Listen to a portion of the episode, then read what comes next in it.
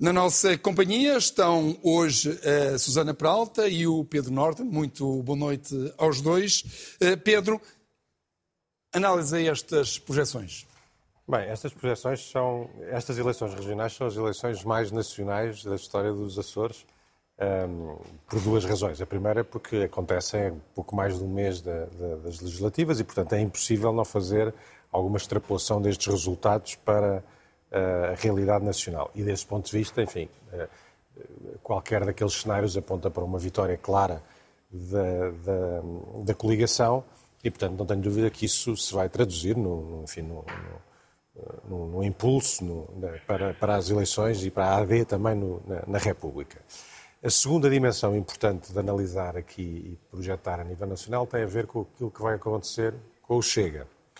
Uh, no intervalo mais favorável aqui à coligação, a coligação tem maioria absoluta, dispensa qualquer tipo de aliança à direita, mas há cenários intermédios em que eh, parece claro haver uma maioria de direita, mas que podem, eh, eh, que pode, a, aliança nos, Açores pode precisar da coligação, de, uma, de um acordo com o Chega para, para, para, governar.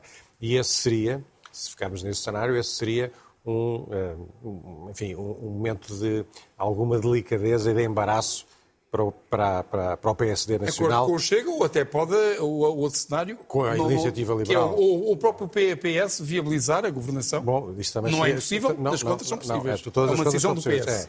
É. Eu estou convencido que, enfim, o cenário mais simpático para o PSD, o PSD de Montenegro para a AD de Montenegro era não ter uma, uma coligação nos Açores com o Chega, tanto que ele tem sido bastante vocal e claro no sentido de, de rejeitar a nível da, da, República e, portanto, isto não deixaria de ser algum embaraço. Vamos ter que esperar pelos, pelos resultados. Os, os, os, os indicadores parecem apontar para a possibilidade disso não ter que acontecer. Susana, ficou surpreendida com esta projeção e acha que uh, estes resultados, a confirmarem-se, terão impacto nacional? Sim. Um, bom, em primeiro lugar, eu, eu, julgo que é importante reconhecer que as eleições são nos Açores, apesar de nós estarmos este ano muito interessados aqui no, na, no nível, de, enfim, no continente, interessados nas ações dos Açores, também por causa dos fatores a que o Pedro aludiu. Isto tem muito a ver com as dinâmicas políticas nos Açores e com o facto do orçamento não ter, não ter sido aprovado e os eleitores e as eleitoras dos Açores certamente tomaram decisões também em função disso, não é? E eu acho que é importante um, reconhecer isso. Isto dito, é evidente que uh, eu devo, devo confessar que quando eu ouvi as primeiras projeções e percebi que a AD podia formar um governo sem uh, recorrer à, à, chamada caranguejola, não é? Portanto, não é sem ter que ir pedir ajuda ao Chega. Eu julgo que isso é positivo, uh, desde logo porque poderá criar uma dinâmica um pouco mais de um mês das eleições legislativas um, em Portugal, eh, de, de desinchar, porventura, um pouco o balão do Chega, que me parece que está bastante inchado mediaticamente, também nas, nas próprias sondagens, e, portanto, isto pode ter aqui algum efeito simbólico, e, por outro lado, de de dar alguma, de calcionar de alguma forma a mensagem de Luís Montenegro que tem sido, que tem procurado ser clara, dizer que não quer coligações com o Chega, e é evidente que Luís Montenegro, indo hoje aos Açores e estando ao lado de Bolieiro, no momento em que Bolieiro poderia ser levado a pelo menos não descartar a partir dessa essa associação ao Chega, como, enfim, não, Uh, não, não, como, já, como já aconteceu e como poderia acontecer uh, de volta, e seria péssimo para Luís Montenegro. É uma bota que Luís Montenegro ia ter muita dificuldade em descalçar nas próximas semanas. E, portanto, deste ponto de vista, se a bota ficar descalçada sozinha, é, é bom para toda a gente. Portanto, eu fiquei surpreendida, devo dizer, agradavelmente. Nós estamos no meio de uma crise com as forças de segurança, com os polícias a faltarem a jogos, o sindicato a dizer que poderá haver falta de polícias nas legislativas e o governo a lançar suspeitas de ligação a grupos extremistas. Afinal, eh, Pedro, quem tem razão? Bem, enfim, eu, sobre, sobre, as ligações a, a, a, a, grupos extremistas, nenhum de nós pode saber, o Ministro há de ter as suas, as suas informações. Mas uma coisa parece-me clara, é mesmo se houvesse ligações a, a, a, grupos extremistas, elas não medram por acaso, medram porque há um profundo mal-estar na, na, na, nas polícias. É bom lembrar que esta crise toda começa por uma insensatez do governo que eh, toma uma medida em relação à polícia judiciária, que tem muito menos efetivos, deixando de parte a PSP e a, e a, e a GNR numa ação aparentemente descoordenada dentro do próprio, dentro do próprio governo. E eh, os protestos começam até com, com um agente só, eh, solitariamente a fazer um protesto na Assembleia da República, vão escalando, com manifestações muito impressionantes em Lisboa e no Porto, completamente ordeiras e, e impressionantes, e, portanto, reveladoras, de facto, eh, de, de, de, de um mal-estar grande. Quem tenha acompanhado ao longo das últimas semanas as notícias que têm aparecido um pouco por todo o lado, nos jornais, nas televisões, sobre de facto as condições em que estes profissionais exercem as suas funções, quer remuneratórias e com as dificuldades extensivas a muitos outros profissionais hoje em dia que estão deslocados das suas casas, das suas famílias, encontrar habitação.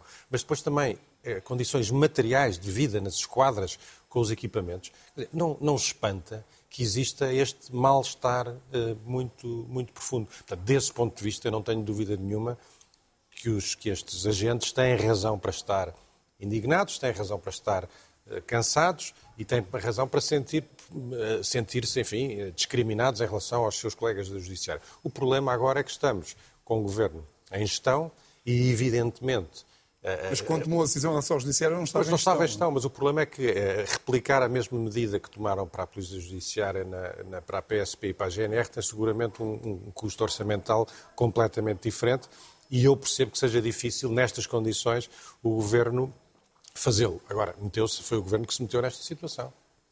Sim, é porque um aumento salarial ou um aumento de complementos, enfim, não, não vamos aqui entrar em detalhes de que forma é que esse dinheiro chega ao bolso das pessoas, é um aumento de despesa corrente e, portanto, gera responsabilidades financeiras que vão que vão, enfim, que vão, que vão ah, responsabilizar os governos daqui para a frente, não é? Mas, mas o Ministro ainda há pouco disse que a PSP e a GNR têm um suplemento de risco de facto. Quer dizer, de facto existem uma série de. de eu, eu, estava a ouvir uma entrevista do Ministro e de facto há uma, há uma engenharia de complementos e de suplementos e não sei o quê à volta do, da, dos salários base que uh, faz o, o, que prefaz aquilo que as pessoas efetivamente ganham. Mas quer dizer, depois o que nós vemos na, na, na, tem, que tem saída, enfim, a público, nos meios de comunicação social, é um enorme descontentamento e vê-se polícias mais antigos a dizer quando eu entrei para a polícia eu ganhava o dobro do salário mínimo e hoje em dia ganho pouco mais. Portanto, houve de facto uma deterioração do poder de compra dos, das polícias, independentemente de terem ou não terem o subsídio. Quer dizer, o que conta é quanto é que as pessoas levam para casa ao final do mês. Uh, e depois, se calhar, eu podia lançar aqui o meu número, não é? Uh, o meu número é, é 50% e é um número que já vem de abril de 2023, portanto, vem vários meses antes dos começos deste protesto, uh, e 50% era o número de viaturas da polícia ao nível nacional que tinham problemas de, de avarias ou falta de manutenção. Eu devo dizer que eu procurei um número mais atual e, e, na verdade, é muito difícil encontrar números sobre isto. E mesmo este número era um número reportado pelo sindicato, mas que depois a própria PSP desmente. E, e para mim, mesmo o facto de não haver nenhum número oficial, ou seja, da, da PSP... a ideia que a PSP não desmentiu. A PSP disse que não sabia quanto. Que não sabia quanto, exatamente. exatamente. Não, admitiu a hipótese. Admitiu a hipótese, exato. Tem toda a razão.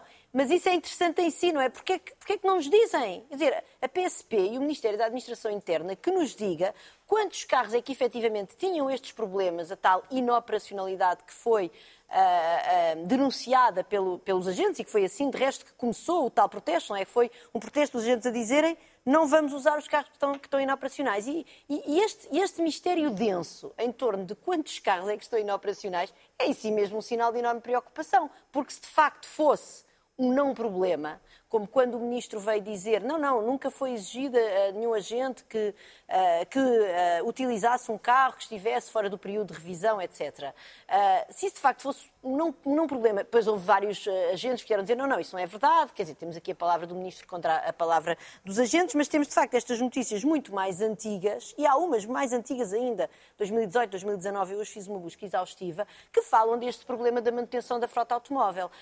e, portanto, se fosse assim uma coisa com tanta tranquilidade, então o Ministério da Administração Interna e a PSP tinham que nos dizer quantos carros é que estão inoperacionais e com que tipo de inoperacionalidade, não é? Porque uma coisa é efetivamente não ter um pisca a funcionar, outra coisa é, por exemplo, não terem travões, como há algumas denúncias da parte dos agentes. Portanto, este descontentamento dos agentes da, da PSP é sério.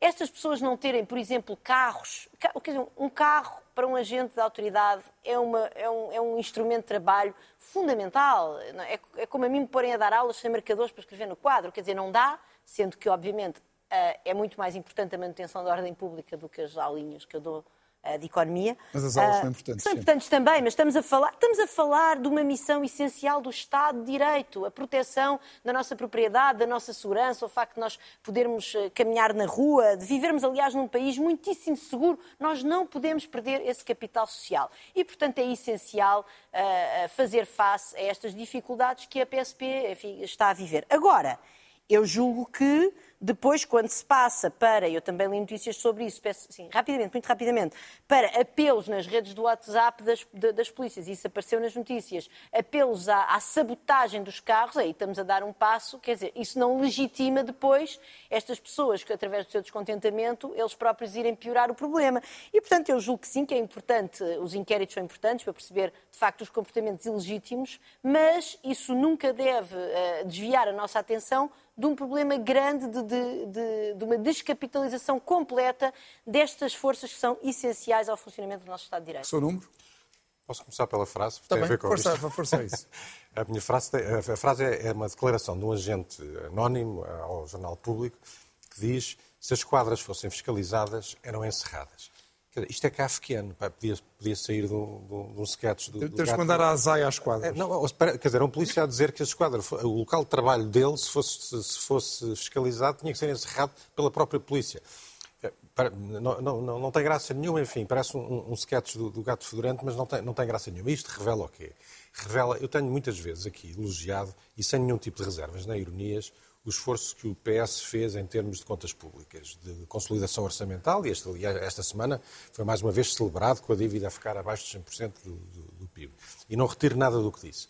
O que digo é, há um lado B dessa história, há um lado mais negro dessa história, que é precisamente a forma como se fez essa consolidação, em parte pelo lado da receita e pelo lado da despesa, muitas vezes à conta das célebres cativações de Mário Centeno e depois Como as austeridades. desta não execução de investimento. E agora, quer dizer, tu, eh, o futuro chega um dia, chega sempre, não é? Uh, e está a chegar por via uh, destas quadras degradadas, dos carros que não funcionam, do mal-estar com os agricultores, do mal-estar com os professores.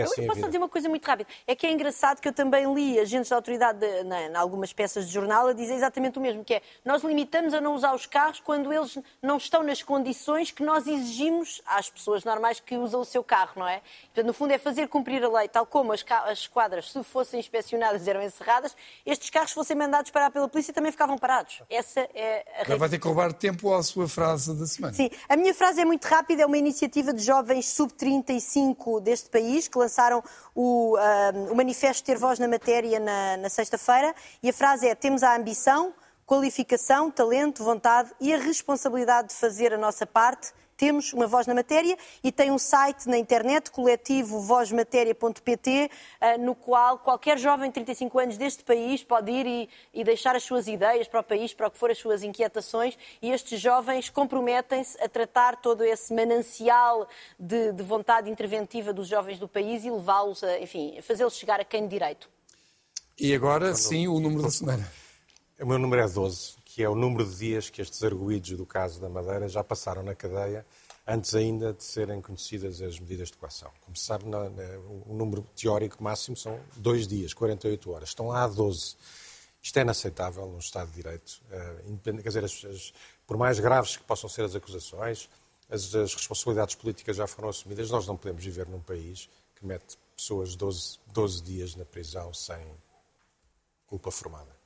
Pedro Norton e Susana Peralta, muito obrigado aos dois por terem estado no Telejornal